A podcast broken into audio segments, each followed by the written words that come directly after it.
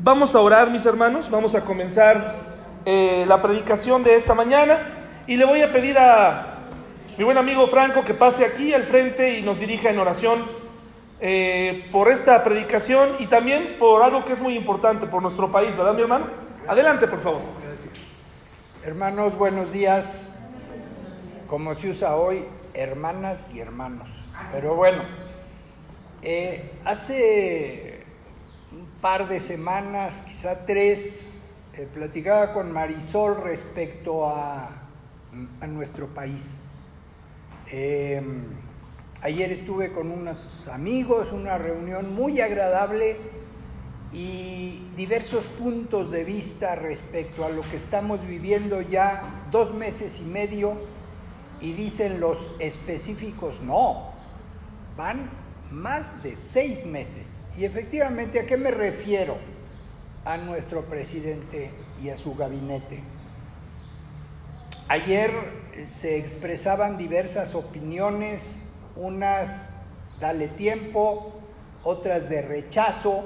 Cada uno de ustedes sabe, siente, percibe lo que estamos viviendo. Lo que es una realidad es que estamos viviendo algo diferente a lo que habíamos vivido en toda nuestra vida.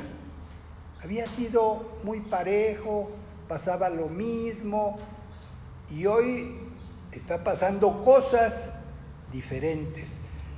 Y lo que le pedía a David que me diera un ratito es para orar e invitarlos a ustedes a que antes de acostarse nos postremos y dirijamos una súplica a nuestro Dios por nuestro país. Los invito a ellos y bueno, vamos a empezar de algo que nuestras oraciones salen de nuestro corazón, no están escritas y eso lo sabemos.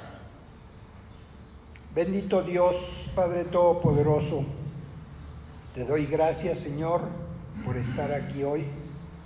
Te doy gracias porque me puedo parar, puedo ver y puedo dirigirme con la palabra que tú me das. Gracias Señor por todas las bendiciones y los cuidados que me prodigas y prodigas a mi familia. Te pido Señor que bendigas a esta congregación, en especial, muy especial, a ese trío tan bonito de nuestro pastor y su familia. Bendícelos y cuídalos, Señor, aleja de ellos el mal, sígueles dando esa infusión tuya que luego nos transmiten en cada domingo, Señor. Cuídalos. Especialmente, Señor, en este domingo te encargo a este país. Este país, Señor, que se caracteriza por ser muy, muy especial en lo bueno y en lo malo. Alguna persona decía que este país es un país idólatra.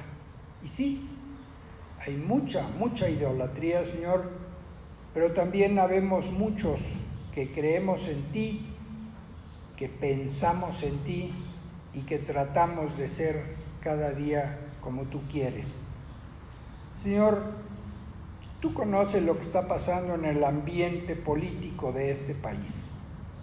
Tú sabes, Señor, cómo van a ser esos primeros 100 días cómo van a ser esos primeros dos años en los que dice el presidente que va a hacer una consulta para ver si sigue o se va.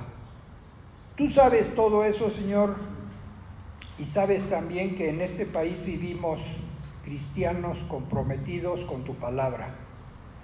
Cuídanos, Señor, y cuida a los que están ahorita en el poder, para que este país pueda salir adelante y tenga un futuro prometedor en tanto tú vienes.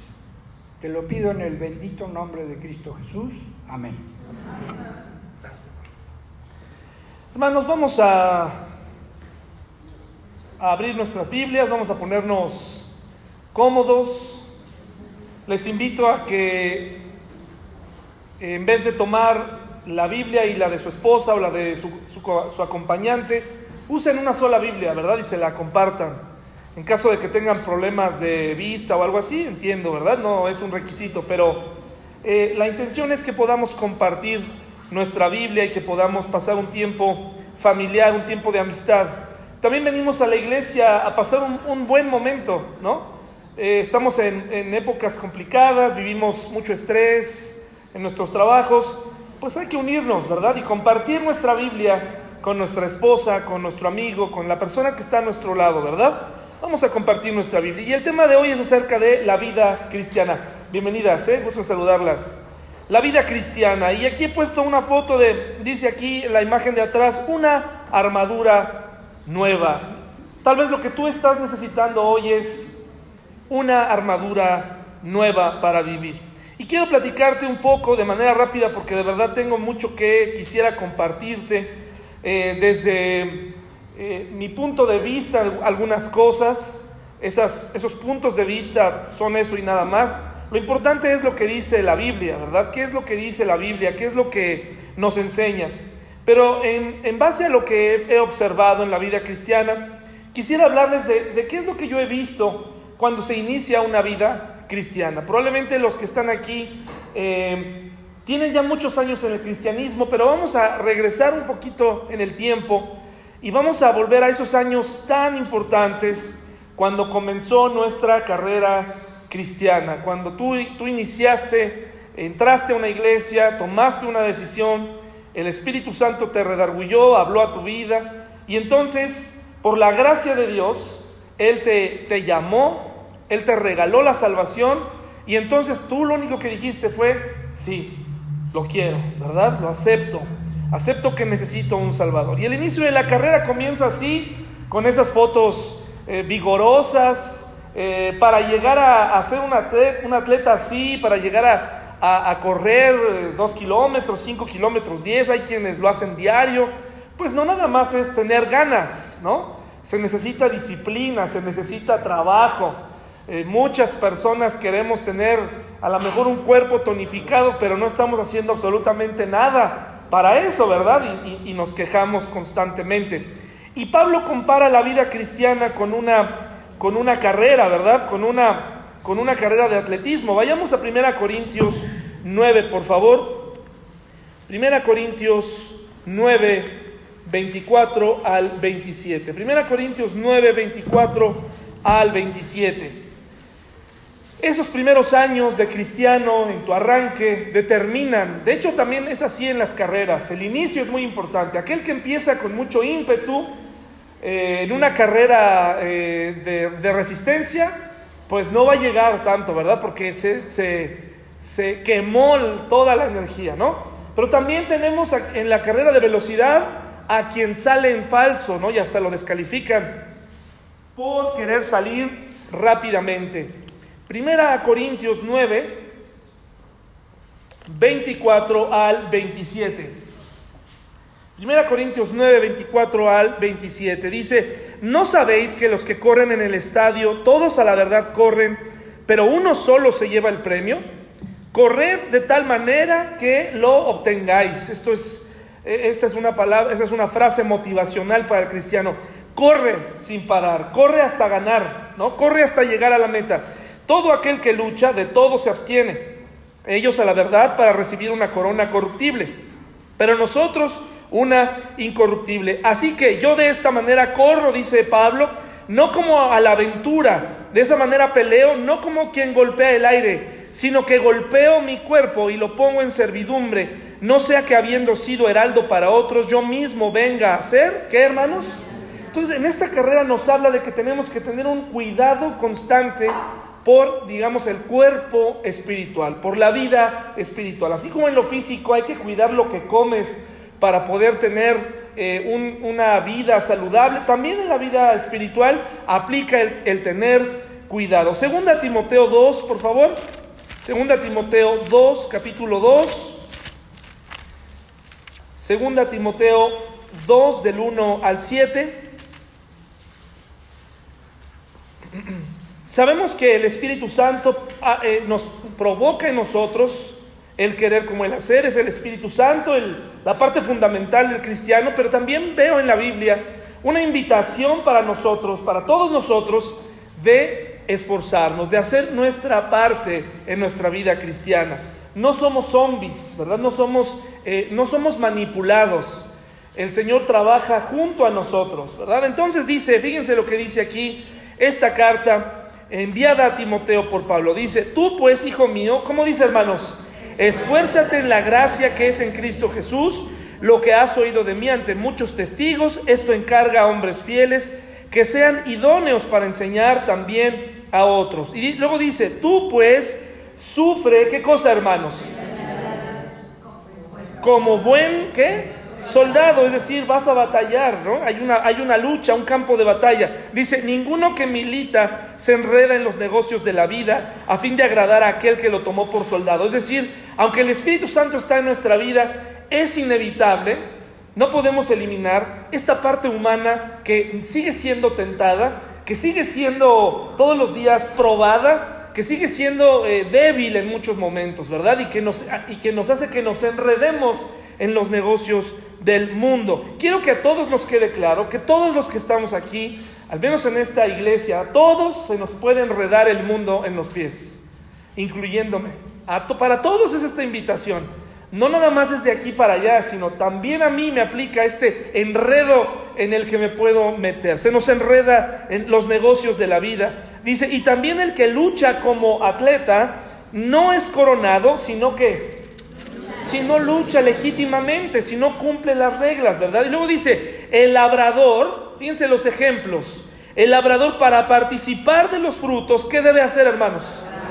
Nadie puede agarrar y, sentarse frente a un campo y decir, eh, pues crezcan, eh, vengan, y yo aquí sentado. Tengo que labrar la tierra. Considera lo que digo y el Señor te da entendimiento en todo. Eh, qué interesante esta invitación. Bueno, hermanos, los primeros años de cristianos son muy importantes. Son muy importantes. Miren, ¿por qué? al iniciar la vida cristiana, eh, observamos cómo se comportan los demás cristianos, ¿no es cierto, hermanos? Observamos cómo se, cómo se, cómo se comporta, cómo se viste el de al lado. Identificas al que para ti sería el cristiano modelo, ¿verdad? Eh, escuchas su forma de hablar, escuchas su forma de expresarte, de expresarse, ¿no? Aprendes todo un lenguaje nuevo, aprendes que ahora a la gente no se les dice señor y señora, sino ahora, ¿cómo se les dice? Hermano y hermano, ¿no? No sabes por qué todavía, no te queda muy claro, pero ese es el nuevo lenguaje que tú acabas de aprender. Y hasta cierto punto, los primeros años, pues es bonito, ¿no? Esta parte, ah, me dicen hermano. No te dicen que es porque no se sabe tu nombre, ¿no? Es más fácil usar un, genérico, ¿no? Eh, hermano y hermana. Pero al principio creo que todos somos sinceros, hermano y hermana. Aprendes un, todo un lenguaje nuevo. Y luego comienzas a, aprender que existen dos tareas principales para el cristiano. En cuanto aceptas al Señor, empiezan por, por la persona a la, que, a la que le llaman pastor, que tú ubicas como autoridad y que hablamos la semana pasada que un pastor puede llegar a ser abusivo y que, y que en muchas iglesias ese abuso es permitido y es confundido con servicio. Tú te pones bajo ese, ese mando de ese pastor. Una cosa es el respeto que tú le debes ofrecer a cualquier persona y otra cosa es la sumisión a una persona para que aceptes todo lo que esta persona te tenga que decir. Pero entonces aceptas lo que él te dice y la primera cosa que te dice es que debes empezar a leer un libro. Pero él te dice que no es un libro cualquiera, ¿verdad? Es un libro maravilloso, etc. ¿Y, y lo es, hermanos? Es, lo es. Lo es. Sin embargo, qué complicado es para alguien que no le gusta leer tomar la Biblia. Hermanos, nos guste o no, nos guste o no, hay muchas personas que no leen su Biblia No porque la Biblia tenga un problema en especial, sino porque no leen ningún otro tipo de libro. Gracias a Dios porque ahora ya existe la Biblia para ser escuchada. A mí me ayuda, hermanos, porque mi mente se distrae cuando estoy viendo las letras, empiezo a pensar, empiezo a pensar en cosas como, caray, a ratos el partido, ¿no? Eh, ojalá ganen, ojalá. Y de pronto ya voy en el 8, ¿no? Y digo, ay, caray, tengo que regresar, porque no entendí nada. Ay, mi esposa, qué guapa se ve hoy. Caray, ¿en dónde estaba? ¿No? Y regreso. Entonces, es normal, ¿sí? Fíjese qué interesante cómo, cómo el pastor pretende que tú comiences a leer y cómo tú te engañas a ti mismo de que vas a leer, ¿sí?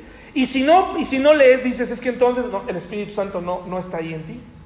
Y hablamos una especie de realidad alterna, como si, y todos aparentamos, mis hermanos, como si todos leyéramos, como si todos oráramos, porque la segunda tarea es, comienza a hablar solo en tu casa, ¿sí? Porque tú no orabas a Dios, pero ahora tienes que empezar a hablar solo creyendo que cada palabra que dices, Él la escucha.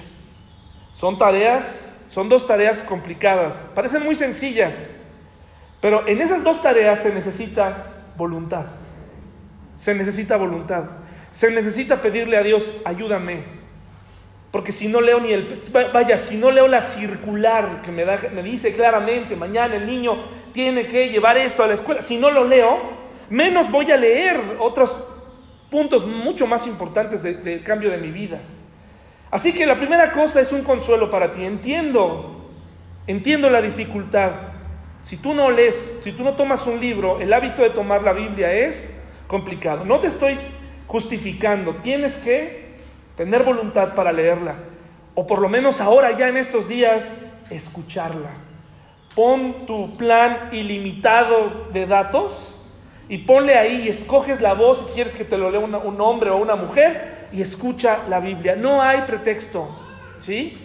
Y si quieres estudiar, aquí, acuérdate, las predicaciones están aquí en, eh, disponibles para ti, están disponibles para tu, eh, para tu eh, repaso, ¿verdad? Para tu repaso diario. Entonces empiezas con estas dos tareas y luego empiezas a asistir de manera frecuente al templo. Y ahí en el templo ocurre algo muy interesante. Ahora tienes que cantar. Cuando antes solamente cantabas en el baño, hermano, y cantabas mal. Te causó dos divorcios cantar en el baño, ¿no? Entonces ahora resulta que, de pronto vienes a un grupo y en el grupo ahora tienes que ser un lector, tienes que ser alguien con devoción, tienes que aprender a orar. A muchos, para muchos les es muy complicado empezar a orar porque no saben y sobre todo leer en público les es difícil, les es, les es complicado, ¿no? Y luego tienes que cantar. Y solamente en un lugar de confianza podrás, podrás salir tu voz y podrás cantarle a Dios. Pero todas esas cosas las damos por sentado. Nunca las cuestionamos en una iglesia. Es como, ¿no cantas? Algo, algo anda mal. Y es verdad, hay gente que ya ha pasado mucho tiempo y sigue sin cantar. Me parece que hay un problema. Porque no ha comprendido para quién es la alabanza. Pero hay gente que dice, bueno, es que yo nunca había cantado. Fíjese cómo empieza la vida cristiana, con muchas expectativas hacia ti, con muchos retos hacia ti, y como muchos de esos retos comienzas como este levantador de pesas, ¿no? Empiezas a decir, yo quiero lo que los demás aparentemente tienen, y entonces pones el, todo el peso en esas, en esa, este, ¿cómo se llama? Ese tubo, ¿no? En esa barra. Bien, que el que va al gimnasio lo sabe bien, ¿no? la barra y entonces colocas no un kilo, no 10 kilos, colocas 20, 30. Y, ahora lo que consiste es, empieza a hacer cosas en la iglesia. Empieza a hacer esto, aquello, leer tu Biblia, ¿cómo vas? Las relaciones entre cristianos, las relaciones entre novios, eh, en muchas iglesias es, ¿qué leíste hoy? Cuando lo que quieres es darle un beso, ¿no? O sea, hay muchas, ¿cómo te diré? Eh, apariencias, cosas que no entiendes pero que has llegado a un grupo nuevo y realmente no entendemos por qué tenemos que leer, por qué tenemos que orar, por qué tenemos que asistir y por qué tenemos que cantar, nadie se tomó el tiempo para explicarte que en todas esas cosas se necesita voluntad, se necesita vencerte a ti mismo. Se necesita sinceridad, se necesita pedirle a Dios, te ofrezco mi, mi voz desafinada, te ofrezco mi, mi voz desafinada, te ofrezco y te pido como ese hombre que le pide a Dios, ese papá que, que, le dice a Dios, ayuda por favor a mi incredulidad, porque hay muchas cosas que no comprendo, hay muchas cosas que no me quedan claras. Tú dices en tu palabra que el Espíritu Santo me las va a explicar y, lo hace, pero también Dios puede usar a otras personas para explicar. Y a veces nos aventamos como este hombre y cargamos, ¿sí lo pueden distinguir ahí, hermanos? ¿Sí? Las pesas están listas para ser cargadas. Todavía están en los soportes, pero todo está listo, ¿verdad? Y a veces no entendemos por qué. Bueno, ahora, en este inicio escuchas también en el avance que la oración tiene poder. ¿Y lo tiene, hermanos? Sí lo tiene, por supuesto que sí. No estamos poniendo en duda esto. Estamos cuestionando cómo iniciamos, ¿verdad? E, eres recibido por un grupo de desconocidos y por reciprocidad comienzas a abrirte a nuevas relaciones personales de las cuales piensas, estas no me van a fallar. Y empiezas a decir, es que esta familia, ¿han escuchado eso? Son mi familia, es que él, el pastor, bien agradable y todo, ¿no? Y de pronto resulta que no lo conocía, el pastor es un criminal, es, es tremendo, es grosero. Empiezo a ver, no, es que sabes qué, no, la hermana ya está hablando chismes, ya, ya tuvimos un problema en los negocios, no me pagó la, la mercancía de catálogo, ya me quedó a deber. Empezamos, no, hombre, y, la, y la conclusión es híjole, es que ni en el mundo me habían pasado estas cosas, ni la gente de afuera me había hecho esto. Las expectativas son altas. Sin embargo, sí podemos como cristianos no fallarnos mutuamente, pero acuérdese, desde el inicio todo se centró en cumplir mi propio camino, sin mirar a los demás. O sea, se me dijo, no, tú síguele y ya, no te preocupes por los demás. Pero me empiezo a abrir a nuevas relaciones personales. ¿No quieres echar a perder? ¿No quieres que en las reuniones se te queden viendo como diciendo, ¿y no te sabes el versículo? ¿No te lo sabes? Híjole, y empiecen a mover la cabeza como diciendo, qué mala onda, no te lo sabes, ¿verdad? Porque así somos los cristianos. Así somos los cristianos, ¿verdad? Entonces, eh, cuando algo te sale dudas, eh, la gente te dice, no, no hagas preguntas ya, o sea, porque dudar es falta de fe.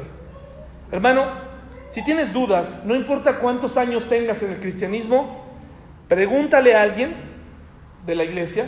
Puedes preguntarme a mí, si no conozco la respuesta, la investigaremos y si no la sabemos, le preguntaremos a Dios, pero no acalles tus inquietudes, tus dudas.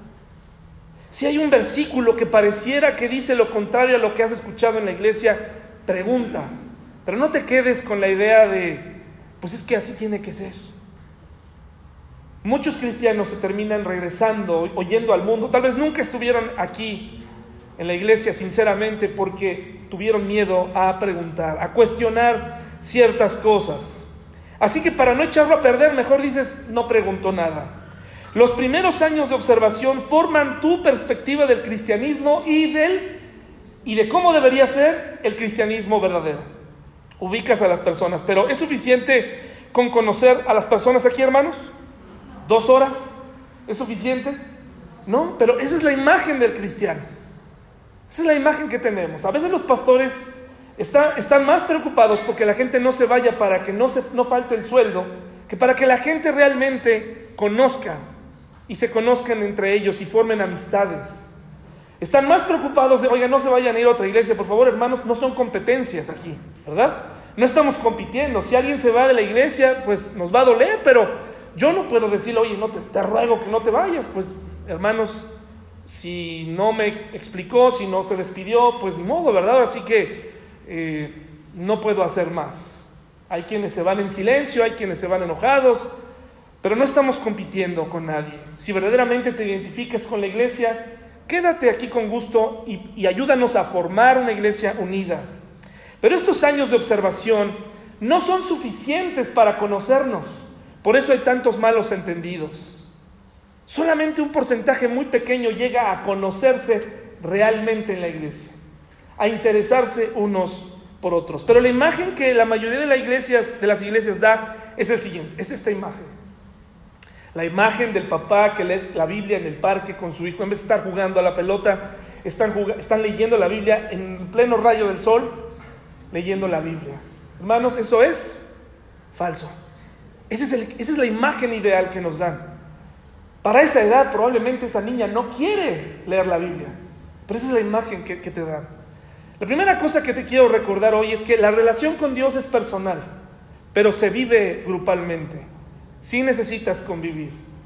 La relación es personal con Dios y es diferente. No es unitaria ni es estándar. Cada uno podemos llegar a conocer a Dios de distintas maneras. Es decir, yo puedo leer Juan y Dios me puede hablar mucho, pero tú puedes leer Marcos y tú puedes leer Isaías y tú puedes ser a través de la apologética o la defensa de la fe, Dios te puede estar llenando. Y a lo mejor hay aquí personas que con leerles un salmo comprenden y, tienen una relación estrecha con Dios. ¿Sí? El punto aquí es, hermanos, es batallar con esta imagen del cristiano o de la familia cristiana verdadera, en donde tienes que someter al niño, someterte a ti mismo a fingir, porque es complicado sostener esto. Y, dices, bueno, si la familia de tal, sí lo pueden hacer, se van al bicentenario, y aunque acaban insolados, leen varios pasajes bíblicos, ¿por qué mis hijos no? ¿Por qué mis hijos no son como tal persona? ¿Por qué mis hijos no son como los de él? Eso es lo que tú ves aquí, pero realmente no sabes lo que están batallando. Es una realidad mundial. Muchos hijos de pastor terminan en el mundo hartos, porque para el pastor es muy importante que su familia, que la familia parezca cristiana. Muchas familias, yo conozco muchas familias que en mi juventud, en mi niñez, todos, absolutamente todos, parecía que estaban en el mismo canal, iban en el mismo rumbo, servían todos con el mismo, y, y no estoy diciendo que era falso, sencillamente muchos de ellos lo hacían porque su padre estaba atrás diciéndoles lo tienes que hacer. Pero en el fondo, mis hermanos, cada uno iba con su propia idea del cristianismo, se alejaron de Dios y ahora muchos de ellos ni siquiera están cerca de Dios. Ni siquiera porque quisimos forzar, quisimos provocar una relación con, con Jesús así autoritaria, ¿verdad?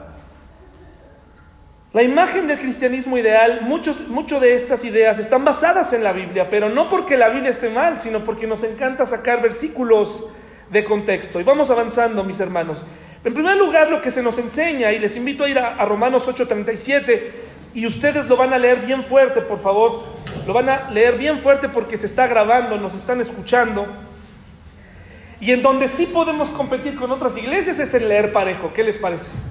Ahí sí podemos competir. En que seamos la iglesia que lee más parejo de todo Querétaro y del mundo, si quieren. De todo lo demás no entramos en la competencia, ¿verdad? Romanos 8:37, mis hermanos. ¿Ya lo tenemos? Lo que nos dicen o que, o que nos enseñan consciente o inconscientemente, y les aseguro en muchas ocasiones, no es con deseos de tener maliciosos, ¿no? De decir o enseñar mal, sencillamente es más fácil dictarle a la gente lo que tiene que hacer. Porque en la medida que la iglesia se vea igual, el pastor se va a sentir muy contento de que todos, aquí por lo menos dos horas y media, se vean como cristianos, se vean homogéneamente parejos. Yo he estado en lugares donde el pastor ha sido muy duro con gente que está platicando, por ejemplo. Muy duro. A mí me distraen muchas cosas, pero más que un bebé distraído, a veces me distrae que, por ejemplo, hay, adultos que no dejan su teléfono. Eso me distrae más que un bebé.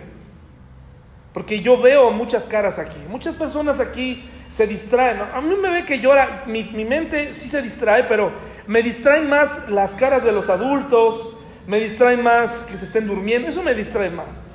Entonces, miren lo que dice Romanos 8:37, bien fuerte mis hermanos, por favor, bien, bien fuerte y bien parejo. Dice el cristianismo, vive como ganador, dice el pastor, vive como un ganador. ¿Por qué? Porque dice Romanos 8:37 que qué? ¿Qué dice?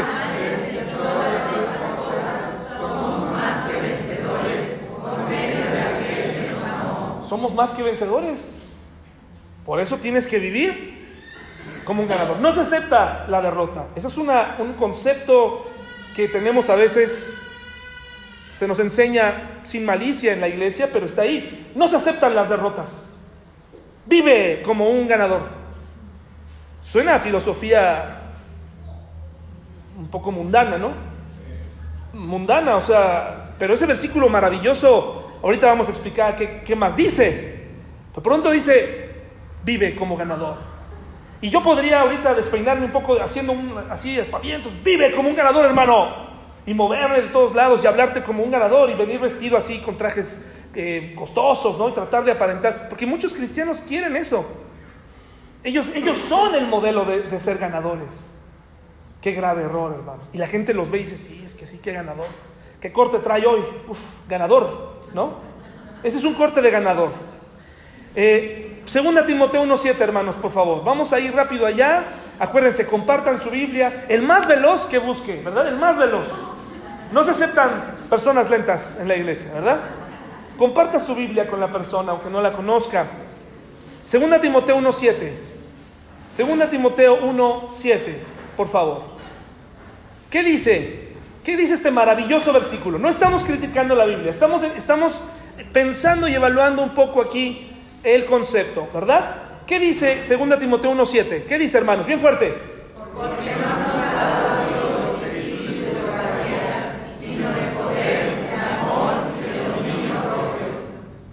El cristiano nunca tiene miedo. ¿Sí?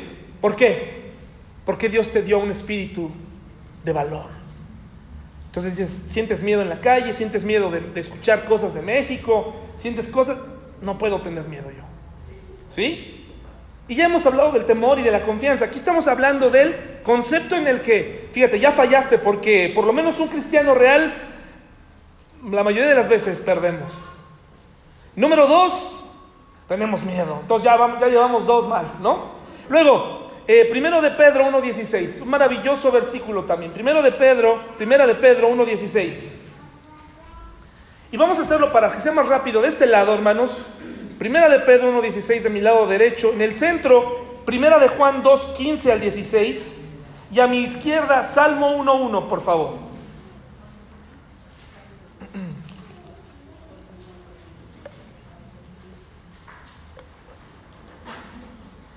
¿Ya lo tenemos, hermanos? ¿Nota usted en la imagen el cristiano ganador? Ese es un cristiano ganador, hermanos. ¿eh? Ese sí, mire, ya hasta se le dio ahí el, el premio. Muy bien, ¿qué dice, por favor, primero de Pedro, primera de Pedro 1.16? Bien fuerte y bien parejito, hermanos. Porque está, ser santos, porque yo soy santo. Interesante, el cristiano es apartado del mal porque él es santo, ¿verdad? Entonces tú evalúas y dices, pues caray, estaré eh, o no apartado del mal. Hermanos, aquí hay unos tres lugares, pueden pasar con confianza, no hay ningún problema, o bien podemos poner una fila más en la parte de atrás. Ahora en el centro, en el centro, segunda Timoteo 1.7, perdón, no hermanos, eh, este, primera de Juan 2.15, 2.15 al 16. Adelante hermanos. No al mundo ni a las cosas que están en el mundo. Si alguno ama al mundo, el amor del Padre no está en él.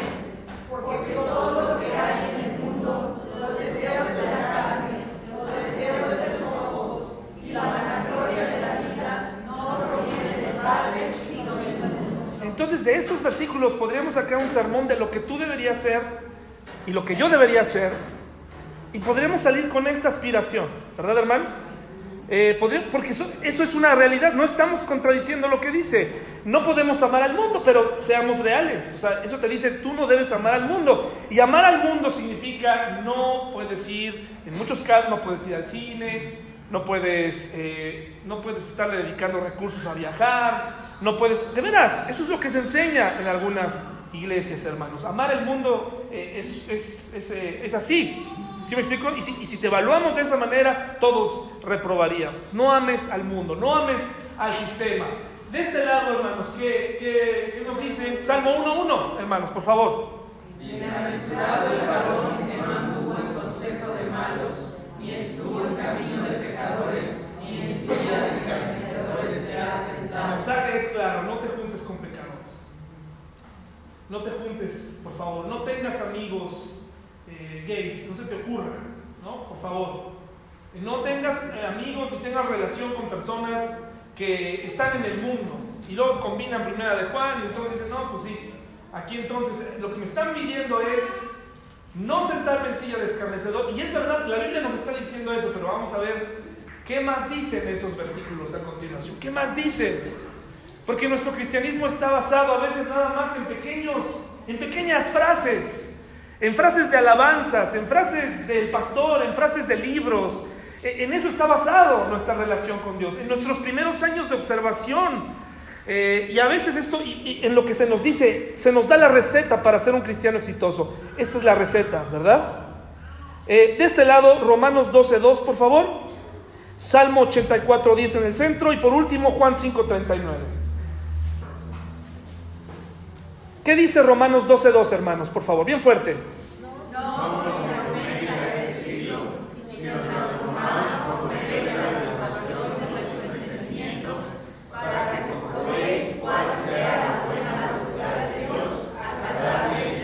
Ya hablaremos después de la voluntad de Dios y cómo, cómo conocerla. Pero de una forma u otra es, lo que nos enseñan es, acepta la voluntad de Dios aún sin entenderla, ¿sí? Tú acéptala porque Dios es Dios. Tú acéptala nada más. Ahora no estoy invitando a retar la voluntad de Dios, pero eso deja muchas dudas, nada más como aceptar todo. Ahorita les voy a explicar por qué. ¿Qué dice Salmo 84.10, por favor, mis hermanos?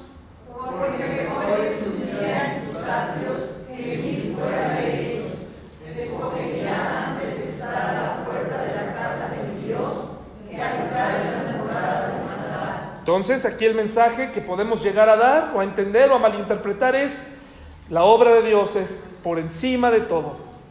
Primero que nada el templo, luego el templo y hasta el último el templo. Si Dios me llamó a mí como pastor, eh, mi hija y mi esposa me las llevo también entre los pies porque más vale estar un día en tus atrios que mil fuera de ellos, ¿verdad? Eso pareciera ser lo que dice, pero no es así. Tomamos pasajes de fuera de contexto y les armamos una doctrina alrededor para justificar nuestras malas decisiones. ¿Qué dice Juan 5:39, por favor?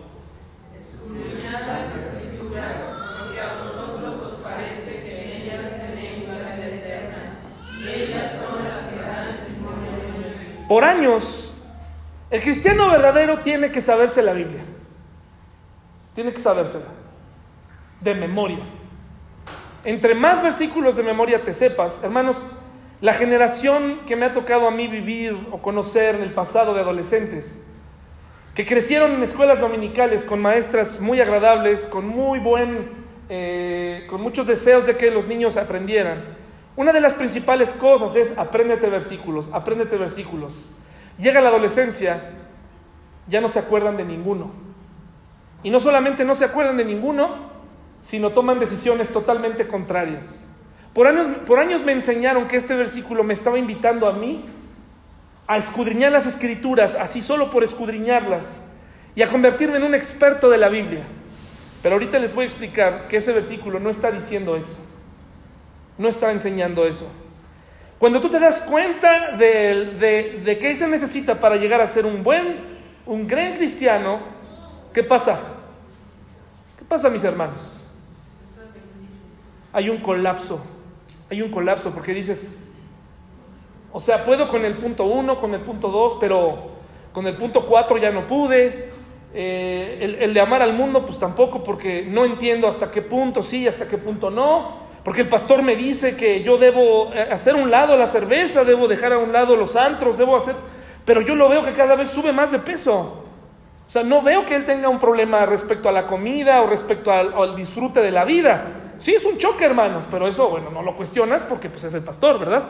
Entonces empiezas a ver, no, pues yo veo que él es ostentoso, yo veo que él tiene ciertas cosas, pero, pero entonces ¿a qué se referirá? Y empiezas a entrar en un colapso, ves, ves y empiezan a caerse todos esos ídolos cristianos que empezamos a formar durante los primeros años y decimos, no, el cristianismo es una mentira, el cristianismo no funciona, todo es una farsa, Dios es malo y empezamos a, a cuestionar un montón de cosas, pero eso se debió a que desde el inicio, mis hermanos, no solamente las personas que nos enseñaron, sino nosotros no nos tomamos el tiempo para preguntar, para cuestionar, para, para preguntarnos un poquito más allá si eso es verdaderamente el cristianismo. Y como no lo vamos a cuestionar, es mejor aparentar. Y por eso ese, ese modelo cristiano que acabo de presentar, del cristiano perfecto, está muchísimo más cercano a ser un fariseo.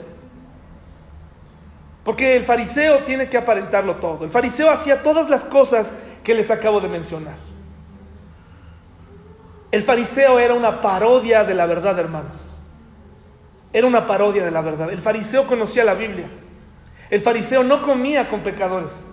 El fariseo eh, aceptaba la voluntad de Dios, aunque la voluntad de Dios no fuera esa, pero ya decirle a alguien, acepta la voluntad de Dios, en ese momento le das que se haga para atrás tres o cuatro pasos al ser un lenguaje religioso. Hay quienes se esconden en eso, ¿no? Y, y, todo, hasta las cosas malas que haces, las escondes con, es que no era la voluntad de Dios, que te pagara. Por eso no te pagué, porque no era la voluntad de Dios. ¿Sí? Que te pagara, por eso te quedé mal. O sea, la voluntad de Dios era que tú, como me mantuvieras toda la vida como pastor, ¿no? Esa era la voluntad de Dios. Eso era. Entonces la gente dice, no, si me está mencionando la voluntad de Dios, me, retrocedo un poco, ¿verdad? Retrocedo. Ellos, ellos aceptaban la voluntad de Dios, no la cuestionaban. Tenían una vida eh, aparentemente recta, hermanos. Vivían muchos preceptos, pero al final, mis hermanos, esa apariencia nos hace pensar en algo. No somos tan buenos como creemos que somos. Puras apariencias. Hemos aprendido en muchas ocasiones un lenguaje con una lectura, con un comportamiento, con una asistencia a la iglesia. Pero eso está más cercano a ser un fariseo que a un verdadero cristiano libre. Un cristiano que batalla, un cristiano que es un soldado, un cristiano que viene vulnerable a la iglesia, un cristiano que viene necesitado, un cristiano que viene a cantar porque no, no tiene a quien cantarle más que a su Dios. Un, un, cristianismo que, que es normal, que es natural, que somos pecadores, no hemos dejado de ser discípulos, somos pecadores. Y hemos empezado a creer que ya no vengo a la iglesia porque ahí va pura gente buena, eso es una mentira. Aquí venimos personas que necesitamos la misericordia de Dios, empezando por mí. Por eso estamos aquí, hermanos, porque necesitamos su perdón. No necesitas más versículos, hermano. No necesitas más lenguaje religioso. Tú lo que necesitas es una relación verdadera con Dios. Eso es lo que tú necesitas.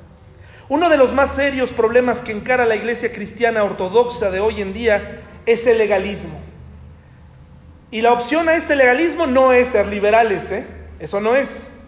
Uno de los más serios problemas que enfrentaba la iglesia en los días de Pablo era el legalismo. Siempre es lo mismo. El legalismo le roba el gozo del Señor al creyente porque ahora tiene que venir a la iglesia a fuerza. Tiene que estar aquí a fuerza. Tiene que servir en un ministerio a fuerza. Tiene que estar dos, tres, cuatro días en la iglesia a fuerza. Porque eso es lo que te han enseñado que, que eso hace un verdadero cristiano. ¿Verdad? Tiene que vestirse de cierta manera. Tiene que gustarle lo mismo que al pastor. Tiene que comportarse de cierta manera. No puede pensar. Y cuando se acaba el gozo del Señor en la vida del creyente, también se esfuma la posibilidad de servir con ardor y adorar con fervor. Por muchos años serví al Señor, pero en muchos de esos fui muy triste. Fui muy triste, hermanos. En muchas de esas épocas estuve al frente de muchas cosas, pero estaba triste porque dentro de mí, dentro de mi juventud, yo me cuestionaba si eso es lo que realmente Dios quería de mí. Y yo a su vez lo enseñé a otros jóvenes y les presenté una radiografía de lo que deberían haber sido como cristianos. Y, yo formé parte de que muchos de esos jóvenes ya no estén en el Señor ahora. Responsabilidad de ellos, pero responsabilidad nuestra también, porque impulsamos a la gente a vivir un cristianismo que debe ser personal y yo quiero que ellos sean una calca mía. Y estuve al pendiente de, de, sus, de su comportamiento, estuve al pendiente de lo que hacían y de lo que no hacían. Pero había algo dentro de ellos que les decía, esto, esto tiene que ser así. Verdaderamente Dios quiere que yo nunca me aparezca a comer en mi casa. Verdaderamente Dios quiere que yo esté lleno de actividades cristianas vez tras vez. Verdaderamente Dios quiere que yo analice cada relación personal que tenga con todas las personas de afuera y que yo verdaderamente ponga bajo un escrutinio, bajo un análisis tan profundo a mi futura pareja incluyendo que tenga que meterla a un instituto bíblico para que esa persona pueda ser aprobada por mí y por todo el Sanedrín que hay detrás de mí, para entonces darle la palomita y decirle, esta es, esta es. Hermanos, Desde que llegué a Lim, soy muy feliz. Disfruto predicar. Disfruto levantarme el domingo. Disfruto incluso los problemas. Disfruto saludarlos y verlos. Disfruto. Probablemente tú no disfrutas tu cristianismo porque lo que estás viviendo es una parodia de lo verdadero. Probablemente no has... Y no te estoy invitando, es que vete al mundo, vete a disfrutar. No, no, no estoy invitándote a eso, estoy invitando a conocer al verdadero, a conocer a ese Dios maravilloso, a ese Dios al que le gusta verte sonreír, al que quiere consolarte, al que no te ve como lo que eres, sino el que podrías llegar a ser, al que murió por ti en la cruz precisamente por los problemas por los que llegaste hoy. Pero en muchas ocasiones nos dice, no, es que si vienes mal, no, pues es que tú no puedes hacer eso. Tú no puedes estar aquí porque no puedes servir, servir es un privilegio. Claro que es un privilegio. ¿Por qué creen que yo sí? ¿Por qué creen que yo predico, hermanos? Porque si no, mis hermanos, si no predicara, ¿qué le daría al Señor? ¿Qué le daría? Caída tras caída, problemas, tentaciones, dudas. Yo tengo que ofrecerle a Dios este momento y decirle, Señor, como Pablo decía, quiero hacer lo bueno, pero hay algo dentro de mí que sigue luchando y que me dice, no, retrocede y, regresa a lo mismo, pero es una lucha continua y esa lucha continua se resuelve efectivamente con la Biblia, con la, con la, con la oración, todo eso, claro que sí, pero se resuelve principalmente rindiendo mi voluntad a Dios. Hay muchas parejas aquí que de jóvenes, eh, jóvenes matrimonios que yo les pido, les deseo que les vaya muy bien. A los que no tienen novia o novio, no se preocupen, no se preocupen, pídanle a Dios. Yo quisiera decir hoy que deseo a Kevin y Argelia que les vaya muy bien. Deseo que lo logren. Y si podemos ayudar en la iglesia para que sus tentaciones sean menores, lo vamos a hacer. Ojalá lo logren. Ojalá lo logren. Hermanos, tenemos que vivir un cristianismo libre. Nada queda. Solo la sombría, sofocante, aburrida y tediosa profesión. Se traiciona la verdad y el glorioso nombre del Señor llega a ser sinónimo de un lóbrego aguafiestas. El creyente que vive bajo la ley es una desdichada parodia de lo verdadero. No sabemos cómo disfrutar un cumpleaños, no sabemos cómo celebrar. El mundo lanza fuegos artificiales.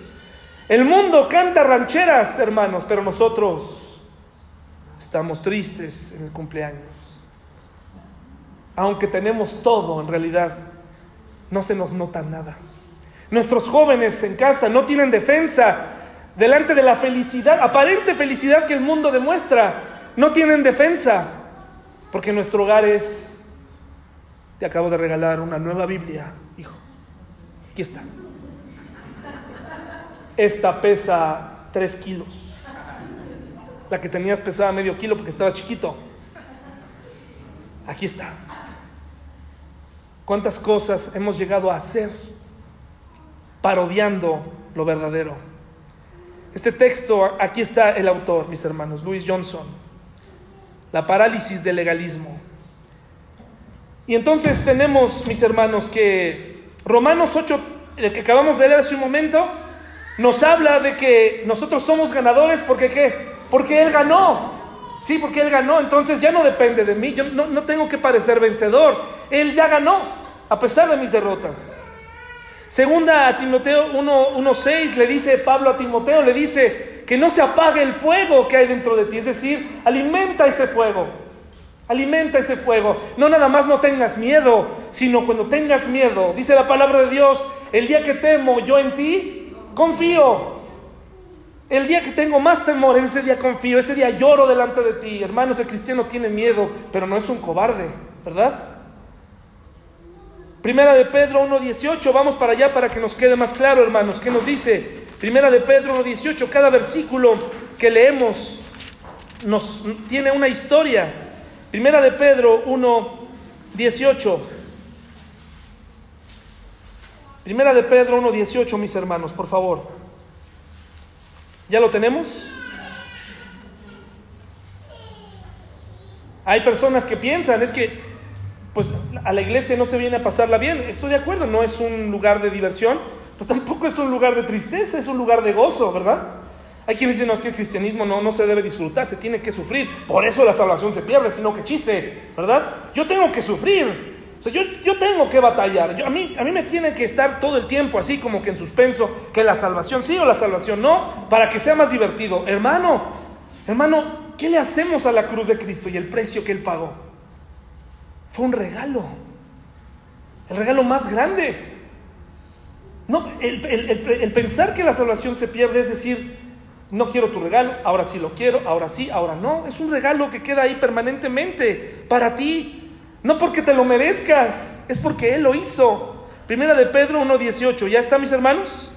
¿Sí? Primera de Pedro 1.18, dice, dice así, sabiendo que fuisteis rescatados de vuestra vana manera de vivir, la cual recibisteis de nuestros padres, no con cosas corruptibles como oro y plata. Tuvimos un pasado, mis hermanos, ¿cómo? Lleno de pecado. Y fuimos rescatados de ahí. Primera de Juan 2.1. Nos dice que efectivamente no ames al mundo ni las cosas que están en el mundo. Eso es verdad. Eso es verdad. Sin embargo, también ahí dice que tú vas a necesitar un abogado para cuándo? Para cuando decidas amar al mundo, cuando decidas equivocarte, cuando decidas saber confundirte y irte con el sistema. ¿Quién crees? Dice el Señor, aquí hay un abogado. Aquí hay un abogado. Y ese abogado es permanente, abierto las 24 horas del día para ti para recibir perdón y recibir esperanza. Para aquellos que dicen, no te juntes, ese bonito versículo de eh, silla de escarnecedor nos habla de alguien de un hábito, ¿no? De no sentarte, de no tener este hábito. Pero hermanos, ¿qué hacemos con Jesús? Porque a Jesús tenía la mala costumbre de comer con pecadores. ¿Qué hacemos? ¿Qué hacemos? ¿Quién le escribe la carta a Dios? ¿Quién le dice a Dios, oye Dios, mira, yo creo que tu hijo sí se pasó de la raya, o sea, comía con prostitutas, comía con gente perversa, publicanos, Señor. Hermanos, estamos aquí para hacer luz. No estás aquí para darle palmadas al mundo y decirle, ah, qué bien vas. Estás aquí para hacer luz. Y a veces ser luz significa tener valor, para tomar decisiones en amor, pero también para ir con ese familiar y decirle, oye, aquí estoy. Acuérdate, ¿verdad? lo que dice la Biblia, en fin, pero no solamente Biblia, mostrarle amor, mostrarle misericordia, mostrarle que hay un camino distinto, que, que verdaderamente el Señor a ti ya te convenció, que el Espíritu Santo mora en ti y que ahora estás lleno de amor, no de odio, ¿verdad? Romanos 12.3, por favor, mis hermanos, Romanos 12.3. Hay mucha gente, la, voluntad de Dios sin duda es agradable y perfecta y pura y maravillosa, pero hay muchas personas que para e-, evadir sus responsabilidades, todo le atribuyen que, que es o no la voluntad de Dios, sin ni siquiera cuestionar nada. O sea, tú puedes herir a alguien de una manera tremenda y decir, era la... Pero así, ¿no? Hasta toman posición y, no, pues es que sí era la... Creo que era la voluntad de Dios, que esto no. Y pues por más que esté yo en desacuerdo, pues, pues no es la voluntad de Dios, ¿no? Discúlpame. Eso es una farsa, hermanos. Tenemos que ser responsables de nuestros actos. Y en muchas de las cosas que llamamos la voluntad de Dios, Dios ni siquiera está ahí.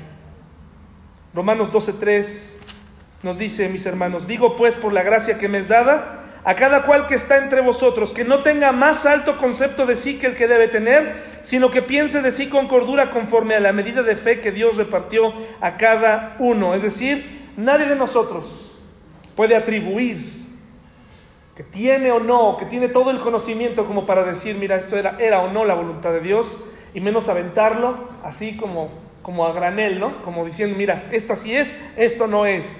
La obra de Dios está por encima de todo. Primera Timoteo 3 y 4 al 5 da las características de un siervo de Dios y entre todas las cosas que dice, dice que la persona que está aquí debe gobernar bien, ¿qué? Y gobernar su casa es tener amarrada a la esposa, a los hijos, dirigirlos, ¿Eso es lo que tiene que ser? No, por eso no vino Maggie, por eso no vino Maggie. ¿Verdad? ¿Qué tenemos que hacer, hermanos? Amar. Tenemos que aprender a amar. O sea, la, familia tiene que aprender a comprender, a trabajar en equipo, mis hermanos, ¿verdad? Y respecto a Juan 5.39, por favor, que es el que más me interesa, ya, ya estoy rumbo al final.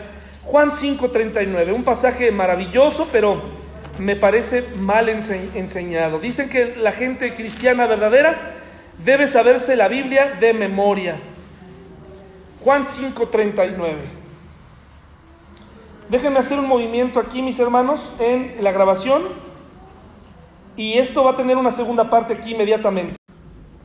Vamos a, esta es la segunda parte, mis hermanos. Muy bien. Entonces, Juan 5:39, este es, es, el versículo por excelencia que nos dice, mira, aquí dice que tú, y, que se entienda, por favor, claro que debemos escudriñar la escritura, ¿sí?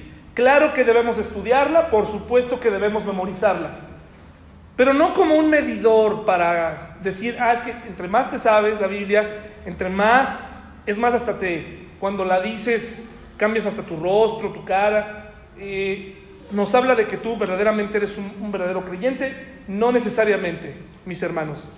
Los fariseos eran expertos en memorizar las escrituras. Eh, traían una cajita en su frente, entre todos los accesorios que ellos se inventaron, uno de ellos eran las filacterias, que eran unas cajitas pequeñas en donde guardaban un rollito eh, con la ley, y entonces ellos abrían y sacaban su, su papirito, imagínense qué, qué, ridículo, ¿no? Y se ponían en las plazas y empezaban a leer, porque dice que la, ley debe estar en tu frente y cerca de tu corazón, o sea, totalmente literales en ese sentido, ¿no? Pero se sabían la escritura, se la sabían. Yo conozco gente que la sabe, que sabe, sabe la escritura de una manera impresionante, pero francamente no me gustaría tener amistad con ellos. Y te voy a decir por qué, porque todo lo que saben es decirte un versículo. No encuentras ninguna otra, ninguna otro, ningún otro contenido. Pero miren lo que dice, por favor, Juan 5:39. Juan 5:39 dice, escudriñad las escrituras, porque a vosotros os parece que en ellas tenéis la vida eterna, y ellas son las que dan testimonio de mí. Y ahí dice, perfecto, ya está, apréndete la escritura. Dice la nueva traducción viviente y también la nueva versión internacional, dice a los fariseos, ustedes estudian las escrituras a fondo porque piensan que ellas les dan vida eterna, pero las escrituras me señalan a mí. Sin embargo, ustedes se niegan a venir a mí para recibir qué? Diferente, ¿no, hermanos? Y vamos a leer todo el contexto para que vean todo lo que dice aquí. Miren. ¿Se lo puedo leer, mis hermanos? ¿Sí? Si yo diera testimonio en mi propio favor, mi testimonio no sería válido. Pero hay otro que también da testimonio de mí y les aseguro que todo lo que dice acerca de mí es verdad. De hecho, ustedes enviaron a sus hombres para que escucharan a Juan el Bautista. Y el testimonio que él dio acerca de mí fue cierto. Por supuesto, no necesito testigos humanos, pero digo estas cosas para que ustedes sean salvos. Juan era como una lámpara que ardía y brillaba y ustedes se entusiasmaron con su mensaje durante un tiempo. Pero yo tengo un testigo aún más importante que Juan, mis enseñanzas y mis milagros. El Padre me dio estas obras para que yo las realizara y ellas prueban que Él me envió. El Padre mismo, quien me envió, ha dado testimonio de mí. Ustedes nunca han oído su voz ni lo han visto cara a cara y no tienen su mensaje, ¿qué hermanos? ¿En dónde debe estar la palabra de Dios, hermanos? ¿Aquí? ¿En dónde debemos, dónde debemos practicarla? Acá. Qué bien que te sabes la Biblia, pero la Biblia tiene que tener, estar acá. Y tienes que compartirla a las personas, bien aplicada. Porque no creen en mí que soy a quien el Padre les ha enviado. Ustedes estudian las escrituras a fondo, porque piensan que ellas les dan vida eterna, pero las escrituras me señalan a mí. Sin embargo, ustedes se niegan a venir a mí para recibir esa vida. Qué absurdo, ¿verdad? Qué absurdo. La aprobación de ustedes no significa nada para mí, porque sé que no tienen el amor de Dios adentro. Yo he venido en nombre de mi Padre y ustedes me han rechazado, sin embargo, si otros vienen en su propio nombre, ustedes lo reciben con gusto. Con razón les cuesta creer, pues a ustedes les encanta honrarse unos a otros, pero no les importa la honra que proviene del único que es de Dios. Qué similar este, esta imagen con lo que sucede en muchas iglesias. Sin embargo, no soy yo quien los acusará ante el Padre. Moisés los acusará.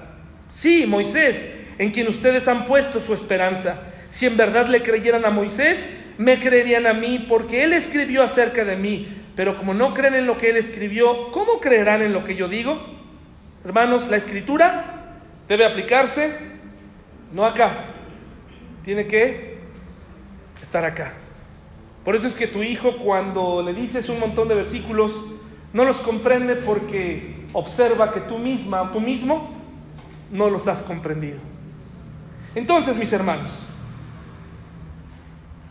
mi sugerencia para todos nosotros en esta mañana es la siguiente.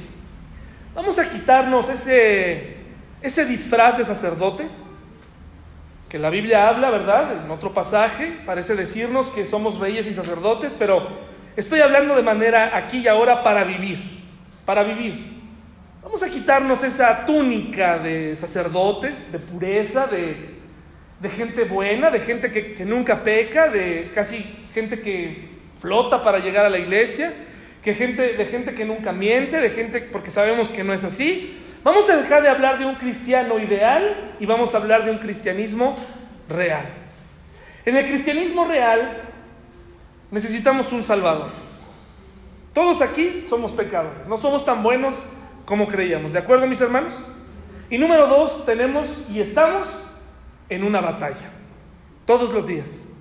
Y para esa batalla, el disfraz de sacerdote no funciona. Así que te sugiero que le pidamos a Dios que renueve nuestra armadura, que nos dé una nueva armadura. Efesios 6 del 13 al 18, por favor. Efesios 6 del 13 al 18. El cristiano real enfrenta problemas, dilemas, situaciones, dudas.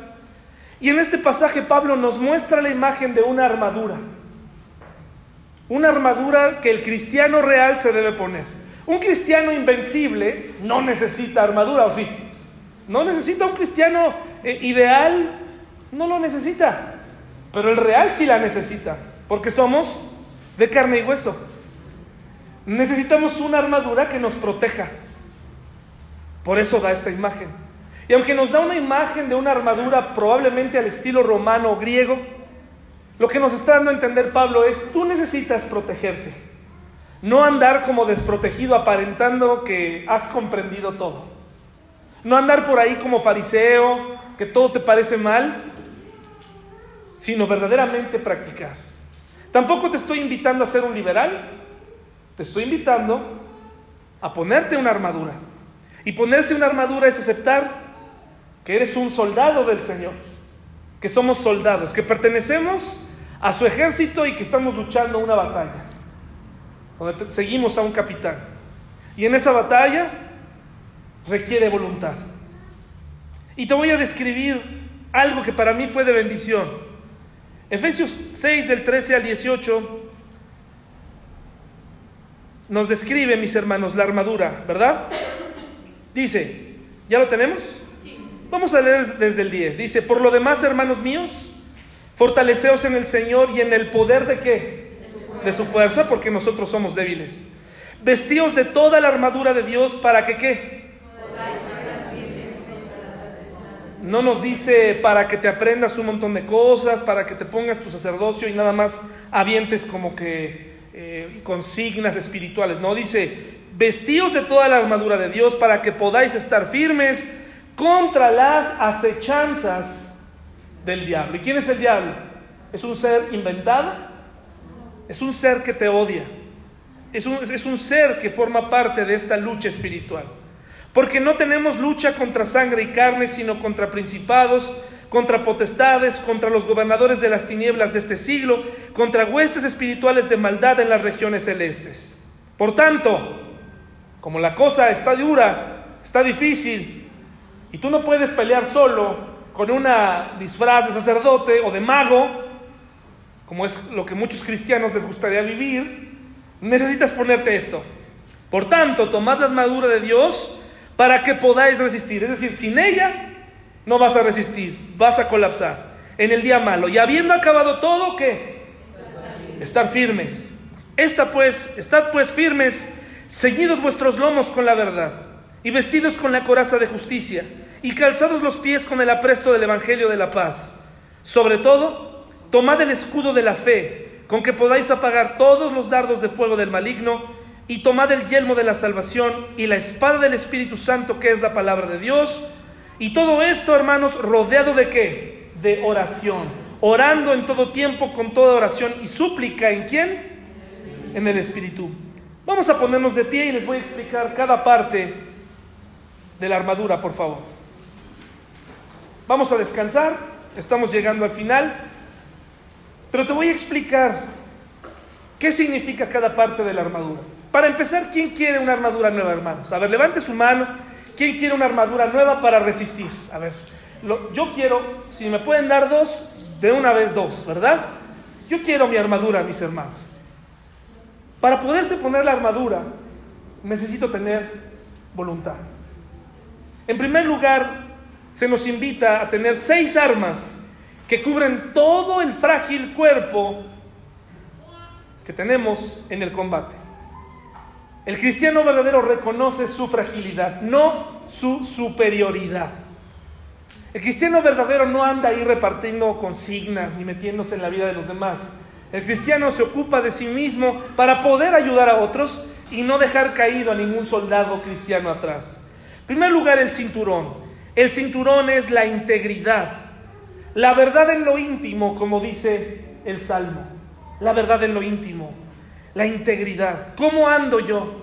¿Cuánto amo la verdad? ¿Qué tan íntegro soy? ¿Qué tan fácil soy de, corromperme? ¿Con qué, ¿Con qué facilidad pagan el precio de mí para perder mi fe? La integridad, la verdad en lo íntimo. La coraza de la justicia es la justicia practicada, mis hermanos. Dice Santiago 2 del 10 al 13. Yo se los voy a leer. Santiago 2 del 10 al 13. Aquí no se está refiriendo a compartir el Evangelio, se está refiriendo a otra cosa. Santiago 2 del 10 al 13 dice así, porque cualquiera que guardare toda la ley pero ofendiere en un punto, se hace culpable de todos. Es decir, aquellos soldados son los que cumplen el reglamento y la ley que está escrita en la palabra de Dios de manera personal. Que usa el calzado, la seguridad de la victoria ganada en quién? en Jesús. Por eso vamos, se está vistiendo este soldado. Número cuatro, el escudo. El escudo aquí nos habla de un verbo, un verbo que significa levantar. Dice, cuando dice aquí la Biblia, tomad el escudo, dice prácticamente, levanta del suelo el escudo largo y mira hacia Dios. Un escudo largo que protege. Mira hacia Dios. Levanta del suelo y protege protégete con ese escudo. Toma el casco. El casco, mis hermanos, este verbo que se utiliza es toma el casco, se puede cambiar a acepta el casco. ¿Y, el, ¿y saben cuál es, qué está simbolizando? La salvación. ¿Sabes qué problema hay en el creyente de hoy en día? El dilema de si será o no será cierto. El dilema de si Dios dará la salvación o no. O si Dios la quita y la da y luego se le olvida y luego la regresa. Por eso cuando usa este verbo, el, Señor está usando este verbo a través de Pablo, específicamente para decirte, acepta el casco, ponte el casco, para que no tengas dudas. Cuando venga la gente y te diga, se me hace que no eres salvo, ¿eh? No, ya la perdiste, te portaste mal. No, Dios no es como nosotros. El casco, el verbo que utiliza es acepta el casco. ¿Quién acepta ese casco, hermanos? Yo lo acepto, mis hermanos, yo lo quiero para evitar dudas, para evitar cosas así, pensamientos extraños. Quiero ese casco y decir, soy salvo por la gracia de Cristo, por sus méritos. La espada utiliza el mismo término que en Hebreos 4:12, donde dice que la espada es una espada de doble filo, pero no es una espada larga, es una daga, es como un bisturí filoso, que aquí nos está invitando a cortar y aprender a separar lo bueno de lo malo, como se separa un tumor y se quita del cuerpo saludable. Toma esa pequeña daga y aprende a identificar entre lo bueno y lo malo. Y algo maravilloso, el Espíritu te da la espada y Él mismo te enseña a usarla. El verdadero cristiano, mis hermanos, combate. No está juzgando nada más a los demás. El verdadero cristiano está en una guerra espiritual. ¿El verdadero cristiano puede luchar solo, mis hermanos? Aquí estamos todos nosotros, si miras a tu alrededor, formamos parte de la misma batalla. Y algunos se han tardado en vestirse, y algunos se han quitado esa armadura, y algunos han dejado de avanzar, pero todos los que estamos aquí formamos parte de este ejército, mis hermanos. Y nos tenemos que ayudar unos a otros en amor. Que Dios nos libre de ser una parodia de la verdad, mis hermanos, y que nos impulse a ser cristianos verdaderos, eh, especiales, que la iglesia se distinga por ser una iglesia verdaderamente amorosa, no que aparenta el amor. ¿Qué les parece, mis hermanos? Vamos a terminar con una oración para pedirle a Dios por esto.